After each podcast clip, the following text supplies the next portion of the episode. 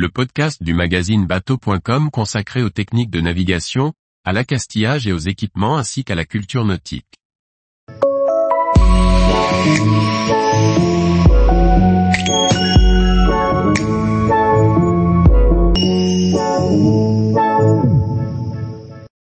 Conseil pour oser la navigation de nuit.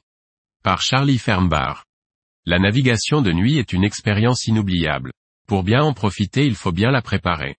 Voyons ensemble 7 règles de base pour une nave de nuit réussie.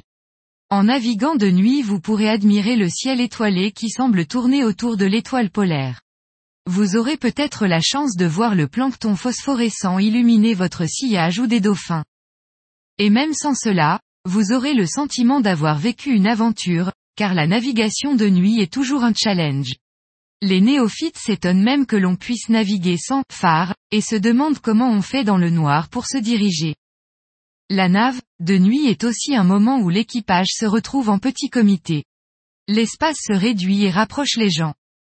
Pour apprécier sans angoisse votre navigation de nuit, prenez le temps d'une bonne préparation. Voyons ensemble quelques règles de base pour vivre une expérience mémorable. Dans un premier temps, pour vous habituer, nous vous conseillons de sortir et rentrer d'un port familier de nuit. Faites juste cet exercice de chenal pour prendre confiance. Dans un second temps, prévoyez quelques départs à l'aube et quelques arrivées quasi nocturnes. Pour votre première nuit en mer, choisissez une météo très maniable et une phase de la lune bien visible. Ce n'est pas anodin de se déplacer dans le noir. Là encore, l'anticipation est la clé de la réussite. Étudiez vos cartes, repérez les ports de pêche et de commerce pour prévoir les éventuelles rencontres.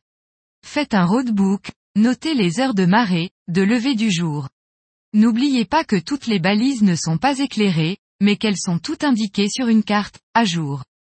Avant de partir de nuit en mer, sachez reconnaître les fanaux, la signature des feux du balisage et des navires. C'est indispensable, car de nuit, ce sont eux vos repères en mer. Avec un peu d'habitude, on se rendra compte que, grâce au feu, on a une excellente représentation des amers importants et des dangers. Mettez votre gilet et attachez-vous. On ne saurait trop le répéter, le gilet de sauvetage est indispensable, mais la longe a davantage d'importance. En effet, flotter c'est bien, mais ne pas tomber c'est mieux. Ce qui est valable de jour, l'est encore plus la nuit. Prenez votre temps. La nuit, il est conseillé de ralentir un peu votre bateau ou du moins de ne pas pousser sa vitesse. Entreprenez ce que vous maîtrisez bien pour limiter les risques. La nuit, on recherche la sécurité. Sachez que vos temps de réaction et de manœuvre sont toujours plus longs dans l'obscurité, donc faites simple et facile. Plus encore qu'en plein jour, il est vraiment indispensable d'être en veille auditive et visuelle, les feux. Ce n'est pas de la contemplation, la concentration est exigée. Alors, n'hésitez pas à mettre en place des quarts qui permettront d'avoir toujours un équipier de veille frais et dispo.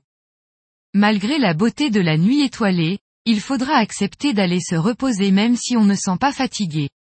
Le pire scénario est un équipage qui veille toute la nuit et s'effondre comme un seul homme avant le lever du jour.